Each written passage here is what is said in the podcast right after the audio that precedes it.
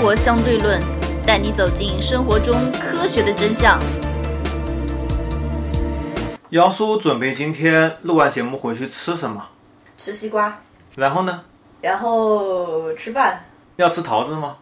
吃，有一种说法叫做西瓜和桃子不能一起吃，确实不能一起吃，为什么？会胖。每一道食材都有自己独特的功效，但是有些食物搭配在一起吃的时候，功效可能就会变成病因，这就是我们所说的食物相克。比如说刚刚说的西瓜和桃子不能一起吃，但是这真的不能一起吃吗？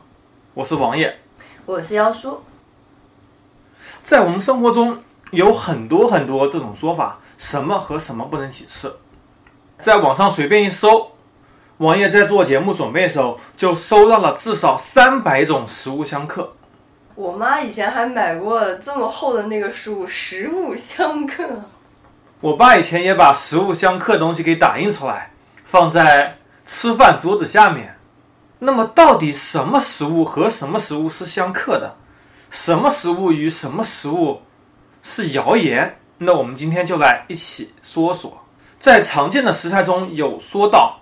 比如说小葱拌豆腐，这个是很经典的一道菜吧？对，这个是很经典一道菜，小葱拌豆腐。但是在后面有人说到小葱拌豆腐，葱里面有很多草酸，而豆腐里面有钙质，就会容易引起白色沉淀物草酸钙，影响人体对钙的吸收，还有可能会引起结石。这样它事先沉淀了，不是会避免结石吗？对，这个说的非常好。有种说法叫做土豆炖牛肉，土豆炖牛肉也是非常常见的菜啊。嗯，把土豆给炖烂了，然后吸收牛肉中的汁液，那么这样土豆将会非常好吃，牛肉香，也会非常可口。但是有人说了，土豆和牛肉在消化时所需的胃液酸度浓度不同，这就势必延长食物在胃中的滞留时间。从而引起肠胃消化吸收时间延长，久而久之必然会导致肠胃功能的紊乱。太好吃的吃太多了吧？主食配主食，土豆烧牛肉配饭。其实怎么说呢？土豆里面有很多的碳水化合物。嗯，如果是因为消化时间不同的话，那么土豆和大米是类似的。那么大米和牛肉是不是也是不能一起吃呢？有人说到豆浆冲鸡蛋。鸡蛋中的粘稠蛋白会与豆浆中的胰蛋白酶结合，从而失去二者应有的营养价值。还是担心一下鸡蛋有没有熟更重要吧。煮茶叶蛋，茶叶蛋中除了生物碱外，还有酸性物质，这些化合物与鸡蛋中的铁元素结合，对胃有刺激作用，而且不利于消化。试问鸡蛋中有多少铁元素啊？我们吃鸡蛋目的无非是为了补充蛋白质。对，几乎没有其他意义。我们又不是吃鸡蛋补铁。炒鸡蛋放味精，说鸡蛋本身还有许多与味精成分相同的谷氨酸，所以炒鸡蛋放味精不仅不能添加鲜味，反而会破坏或掩盖鸡蛋的天然鲜味。哎，这个是的，炒鸡蛋放味精挺难吃的。会难吃吗？我觉得还好，可能我放的比较少。这个而且鸡蛋中有多少谷氨酸？而且味精中的成分跟鸡蛋中的成分也不尽相同。这个主要还是口味的问题。红萝卜和白萝卜不能混吃。哇，那什么八宝菜啊、拌三丝啊都别吃了。说白萝卜中维生素 C 含量极高，但胡萝卜中却有一种抗坏血酸的分解酵素，它会破坏白萝卜中的维生素 C。抗坏血酸不就是维生素 C 吗？不是，它抗坏血酸分解酵素。啊啊啊！不仅如此，在与含维生素 C 的蔬菜配合烹调时，胡萝卜也充当了破坏者的角色。其实有多少人通过吃白萝卜来补充维生素 C？而且白萝卜烹饪需要很长时间吧？对否则的话根本就烂不了。对烹饪很长时间本来就已经破坏了大量的维生素 C。对，而且不管它是呃是不是有这个酵素啊，酵素我们之前也说过，它是一种酶，也是在高温下会破坏的。对，同样，萝卜与水果同吃，说是很多萝卜等十字花科的蔬菜进入人体之后，经过代谢就会产生一种抗甲状腺的物质硫氰酸。十字花科的蔬菜应该非常多萝卜是啊必须烧熟吧？不是啊，十字花科的蔬菜植物非常多，萝卜、青菜都是十字花科的，它的花上面是十字形的。嗯，而我们日常生活中吃的什么白菜啊、娃娃菜啊、包心菜啊，都是十字花科的。你包心菜也不需要烧熟才能吃啊，生吃都可以。会有股怪怪的味道。哎，我记得好像有一次，有一次是果壳还是丁香说那个要烧熟还是很多说法说是海味与水果不能同食，嗯，说是海味中的鱼、虾、藻类有丰富的蛋白质和钙等营养物质，如果与含鞣酸的水果同食，不仅会降低蛋白质的营养价值，且易使海味中的钙质与鞣酸结合，形成一种不易消化的物质，这种物质会引起肠胃不适。其实这个东西我们在前两期节目中已经说到过了，对。这是胃结石的主要成分。对，而且在水果中含鞣质或者说含鞣酸较高食物本身就非常少，嗯，主要也就是柿子、椰子之类的水果。还有石榴啊、山楂啊，都对吃起，来而且这种东西，而且这些水果其实日常也不会大量的去吃，对，柿子比较容易吃过量。而且这一条目不是应该是说鱼虾藻类与这些东西吃，因为你说还有丰富的蛋白质和钙，骨头汤算不算？不算钙不多，但是蛋蛋白质白质很高，也不多蛋白质高的是吗？骨头汤哎，里面有肉哎，肉精肉就是蛋白质哎。啊，我以为你光说只有汤。那骨头汤肯定是吃这些东西嘛。其实这条的根本依据是柿子、山楂、石榴这些东西都不应该空腹食用，而且你提早节食反而容易把这个结石给排出去。对，酒与胡萝卜不能一起食用，因为胡萝卜中丰富的贝塔胡萝卜素与酒精一起进入人体，就会在肝脏中产生毒素，从而引起肝病。有道理吗？肝脏中产生毒素，肝脏的主要功能是为了分解毒素的，而不可能在肝脏中产生毒素。接下去我们可能会做几期关于医疗的节目，在其中就会充分讲到肝脏是如何分解毒素的。嗯，白酒与汽水不能同时饮用，因为白酒和汽水同时饮用后，会使酒精在全身挥发，并产生大量的二氧化碳。但是喝酒确实最好不要就是兑碳酸饮料，因为这样会更容易醉。对啊，这是更容易醉啊。嗯，但是本身碳酸饮料二氧化碳在进入胃的时候就已经百分之九十以上变成二氧化碳呼出了，从而带走体内热气，这也是碳酸饮料比较解热解暑的主要原因，根本就不存在到肠里、肝里、肾里。虽然它这个原理是胡说八道的，但白酒确实，嗯，不要和汽水一起喝，包括兑在一起喝。他说的对心脑血管有损害，那这个是酒精造成的。对，那可能原理有点毛病，但这条好像没什么太大毛病。适当饮用，而且我们说了，任何东西饮用不能过量。你如果白酒只是一两二两兑点汽水有什么关系？你如果是一斤白酒下去了，那么自然不行的。就像上个月有一则新闻，一个什么什么学校初中毕业还是小学毕业同学会，有一个人连饮了七瓶白酒，小学生啊还是初中生啊，六六，然后直接进 ICU，不知道现在后续也没有看到相关报道，这个太牛逼了。因为像白酒，你可能不那么容易喝过量，一兑汽水好喝嘛，就很容易过量。吃肉时候喝茶，有人喜欢在吃肉、海味等高蛋白食物后不久就喝茶，以为能帮助消化，殊不知茶叶中有大量鞣酸与蛋白质结合，会产生鞣酸蛋白，又是这个东西。游牧民族这么多年是怎么过的呀？都是吃肉喝奶茶的。奶茶中的茶叶成分其实并不高游牧民族的奶茶主要是茶，哦，好吧。兑一点点奶。其实茶叶有多少鞣酸？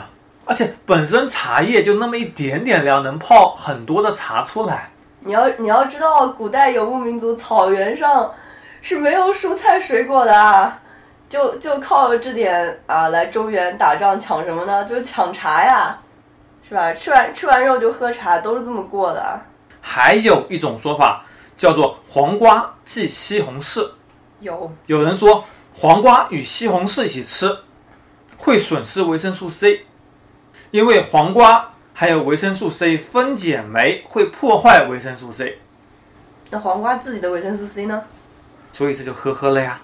有说法叫做香蕉和酸奶不能一起吃，香蕉和酸奶放在一起那么好吃，其实这东西放在一起口感还非常好，含有非常丰富的镁和钙，有利于排便、润肠、安神、助眠，这都是非常好的食物。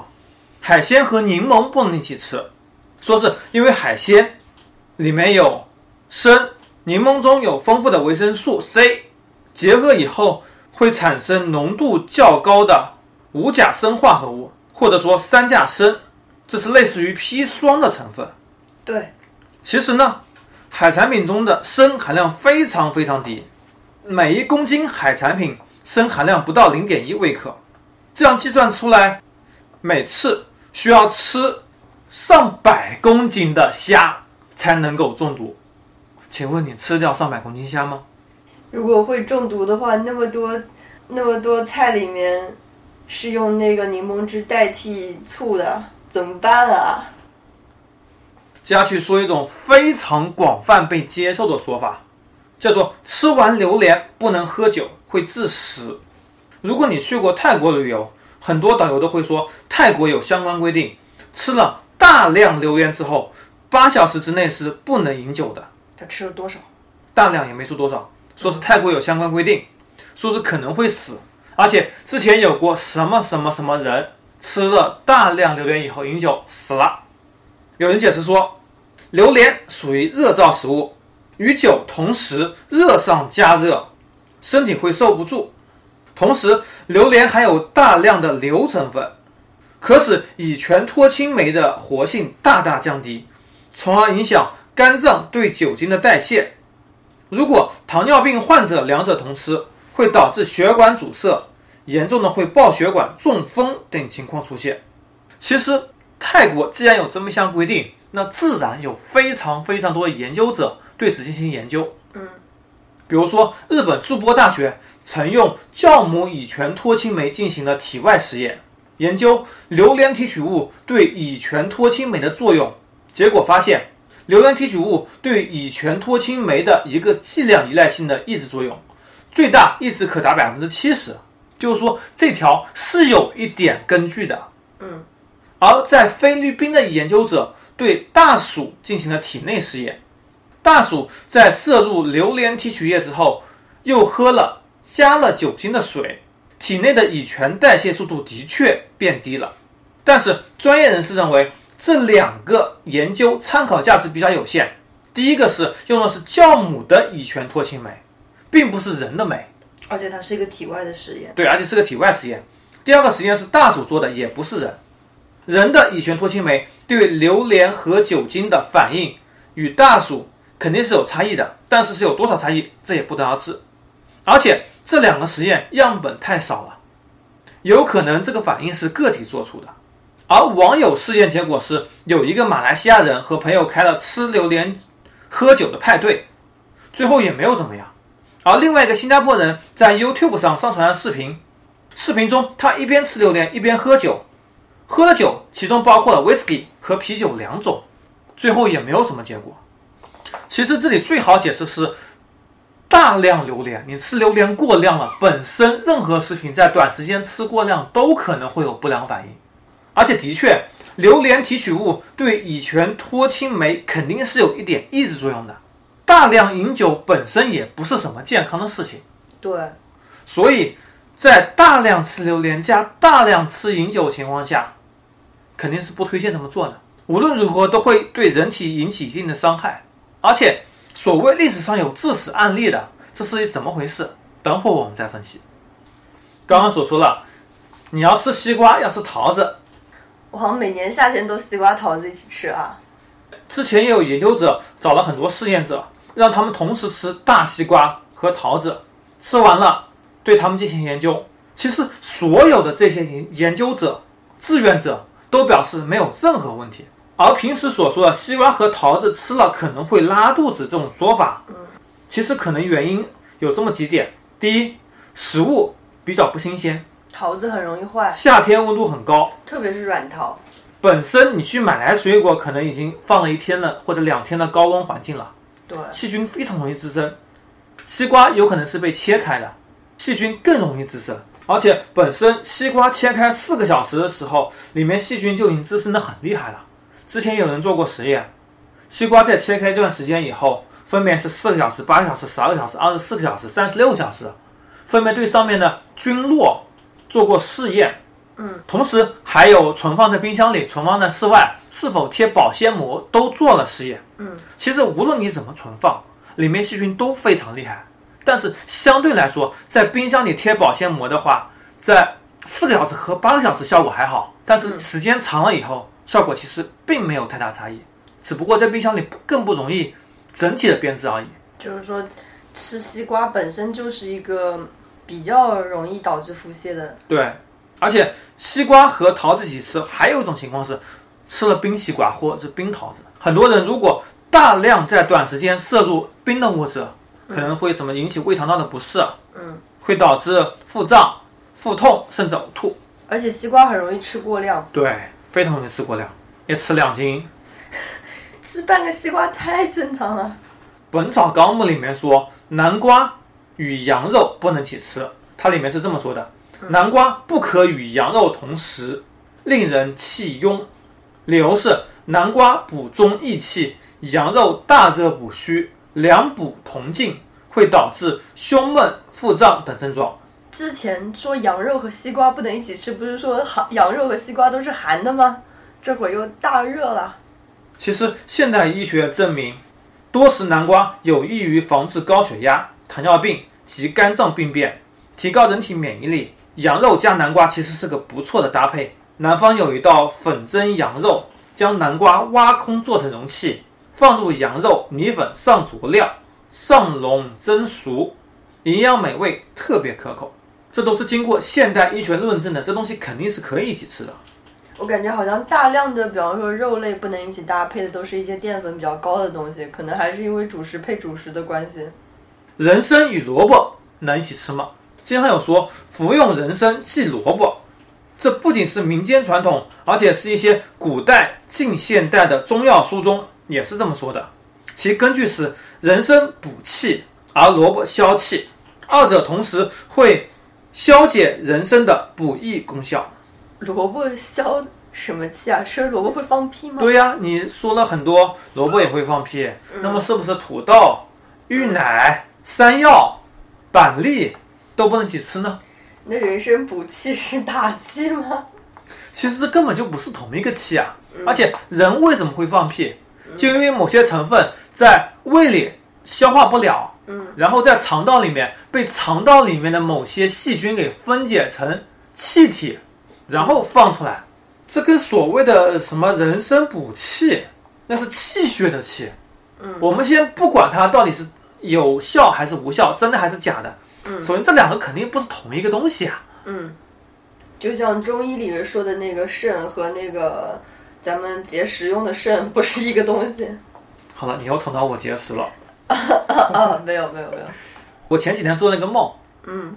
我去医院复查结石，嗯。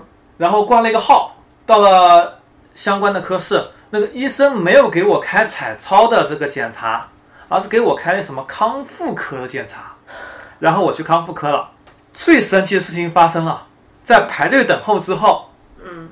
医生拿出了一个鸡蛋，温的鸡蛋，嗯。在我腰部这里滚，就是那个尿道的这个位置在滚，左边滚一滚，问我痛不痛？我说不痛哎。然后？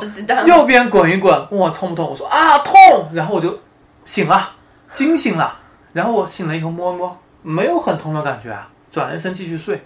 后面我把这个事情跟我老婆说，嗯我老婆说刚看到她表姐跟她发了一个什么微信朋友圈，好微信单发的，说是去做了一个什么检测，说是拿一个熟鸡蛋嗯在腰腹部滚，嗯然后鸡蛋里面出现什么毛刺，哦，然后就会说是得了什么什么病。哦说有可能是妇科病，什么什么病，对说熟鸡蛋那个滚是可以把里面的什么湿毒吸出来。天哪！这东西有人会相信吗？我只想说六六六。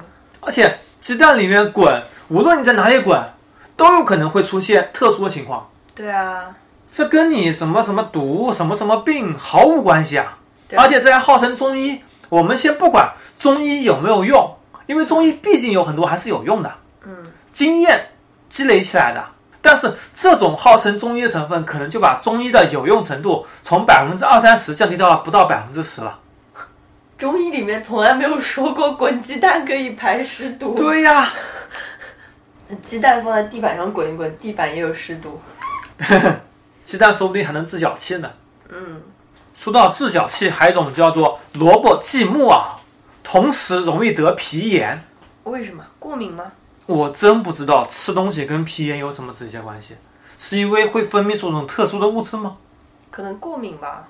而且本身皮炎这东西大多数是由于病毒引起的，或者是真菌，嗯，这跟吃什么东西有关吗？明显跟你接触的环境有关呀。对，其他比如说还有什么猪肉与菱角不能一起吃，萝卜和橘子不能一起吃，甜瓜与海螺不能一起吃，茄子与鱿鱼、墨鱼不能一起吃，还有什么羊肉忌西瓜，鸡蛋忌糖精。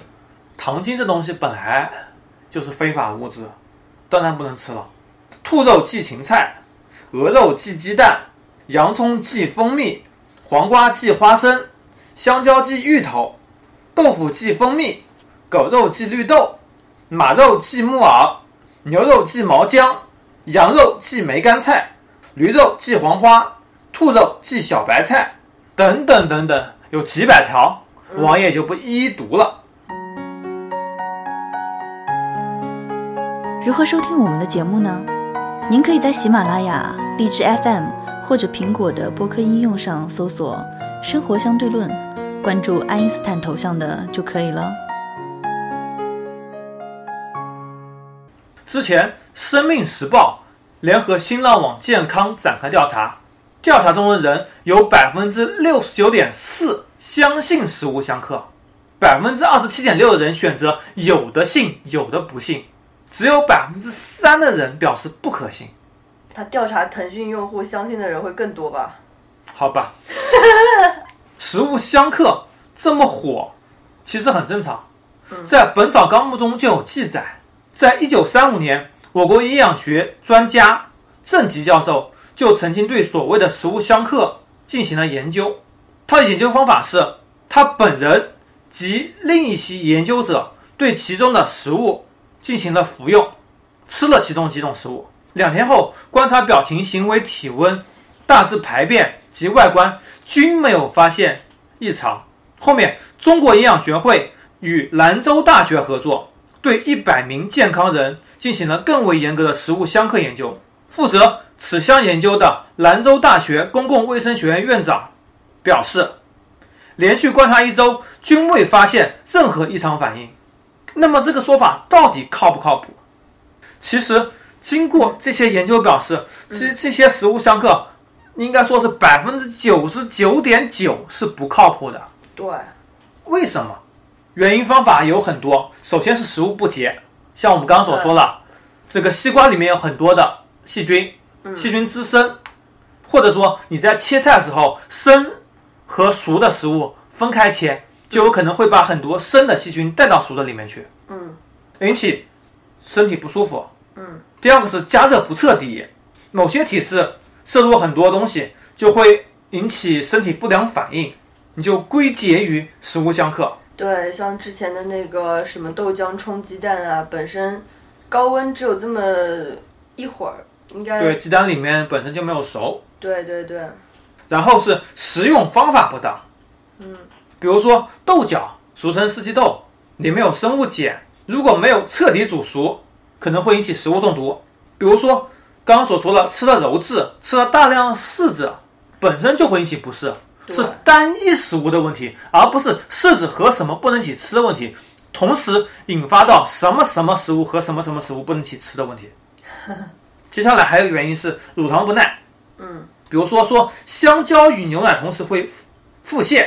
橘子和牛奶同时也会腹泻，其实其实这很多是牛奶腹泻的乳糖不耐。对啊，而在中国，有百分之九十的人乳糖不耐，单喝牛奶就会腹泻，更别说和什么什么不干净的食物一起吃了。嗯，接下去还有一种叫做 IBS 的肠易激症，它是一种特别的疾病，在这种疾病的情况下，非常容易导致腹泻。嗯，而跟本身食物并没有太大关联。嗯，而这种疾病的感染患者，在欧美报道为百分之十到百分之二十。还是蛮多人。我国在北京只做过一组调查，大概为百分之八点七，患者以中青年居多，男女比例约为一比二。家去就是有过敏现象，比如说很多东西过敏，比如说老干妈之前在澳大利亚上架，然后被下架了，禁止销售，因为它里面有花生，它并没有在里面标明过敏源是花生。嗯，很多人都会有个别食物引起过敏，可能你自己不知道。而鸡蛋、乳制品、腰豆。香蕉和芝麻这五种食物最容易引起过敏，所以很多相关的这些东西都以这五种食物居多。那么这几种情况就已经把为什么什么什么食物和什么什么同时容易引起什么什么疾病给基本上梳理通了。但是这个说法之所以流传下来，势必还有其他原因，比如说说曹操，曹操到，不是因为曹操非常快。而是因为你说了无数次曹操，刚好有这么一次曹操到了，你就把这些事情给记在脑子里了，其他事情都忘记了。嗯，而这种食物相克，刚好有一个人因为这种情况生病了，你就会把它给记录下来。或者说之前所说的榴莲加喝酒，刚好有一个人因为什么其他疾病死了，因为他生前曾经大量吃榴莲和大量喝酒，嗯，人们就会把事情给记录下来，并且往后流传。嗯，就举个例子，一部电影叫做《麦兜》，麦兜里面麦太太给小麦兜睡前讲故事。从前有个小朋友撒谎，有一天他死了。从前有个小朋友很用功念书，有一天他发财了。从前有个小朋友很不孝，有一天他扭伤了脚。小麦兜不耐烦地说：“妈妈，我想睡了。”麦太说：“从前有个小朋友早睡晚起，第二天他死了。”这就根本就不是一个所谓的因果性，对，只是突然发生了，而你认为它可能是个因果性。嗯，还有一个案例就是，比如说曾经有外星人来过地球，嗯，他每两万年派发一颗卫星过来考察地球，在两万年前他来地球的时候说地球没有高级生命，而在两万年以后他来地球，可能人类已经灭亡了。嗯，他的结论也是地球没有高级生命。再比如说，之前我们也举过例子，某一个外星人来地球，发现鸡叫了，天就亮了。他可能会认为鸡和天亮是存在因果关系的，其实他们并没有任何因果关系。关于食物相克，还有一种说法是，比如说某种食物里有什么维生素 C，某种食物里有破坏维生素 C 的东西，嗯，所以他们不能一起吃，嗯，这其实你一天所吃的食物，并不是只有这两种。你无法从单一食物中摄取维生素 C 没有关系，你会吃其他很多很多其他食物，可以从其他食物中摄取。在这种情况下，我们要做到的就是食物得丰富多样，所有食物都要吃，而所有食物都不能多吃，不能过量。嗯，还有一种情况是化学反应，就刚刚所说的吃虾和吃维生素会产生类似于砒霜的物质。其实化学反应可能真的会有。但是它们的量实在是太微小了，到了微不足道的地步。抛开剂量谈毒性，都是在耍流氓。对，我们其实并不需要这么恐慌。刚刚所说的虾，你一次得吃一百到一百五十公斤才会产生效果，你吃得掉吗？当然，我们还不可否认是会有一些特殊的情况，是我们目前科学研究中没有研究出来的，可能真的会有什么食物跟什么食物相克。在这种情况下，我们要做的还是所有食物都要吃。同时都不能吃过量，你不能因为自己特别喜欢吃什么，而特别的多吃某种东西。嗯，同时，如果你在吃的过程中引起了食物中毒或者一些不良反应，还是建议尽早尽快就医。嗯，那我们今天节目到此为止，谢谢大家收听，拜拜，拜拜。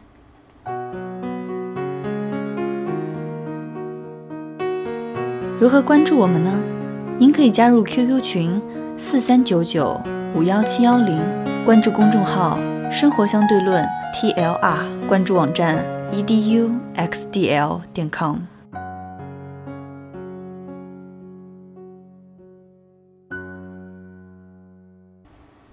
今天彩蛋可能会有些重口，请谨慎收听。你知道为什么当当放屁那么臭吗？为什么？他喜欢吃什么奇怪的东西吗？因为他基本不吃素菜，好吧，而且特别喜欢吃大蒜等物质。好吧，有一种说法叫做，人肠道内的细菌会影响人的食欲，他们会控制你大脑，你今天要吃什么东西。而他肠道内的细菌很可能是因为 喜欢这些东西，喜欢这些气味，所以控制他的大脑每天就吃这些乱七八糟东西啊，吃那些特别多的大蒜啊，而不吃蔬菜，所以导致了放屁特别臭。大蒜它好像本身代谢以后会产生一种味道，我是吃完大蒜连出汗都臭。所以他根本不用在意什么素菜跟什么荤菜不能一起吃，因为他基本不吃素菜。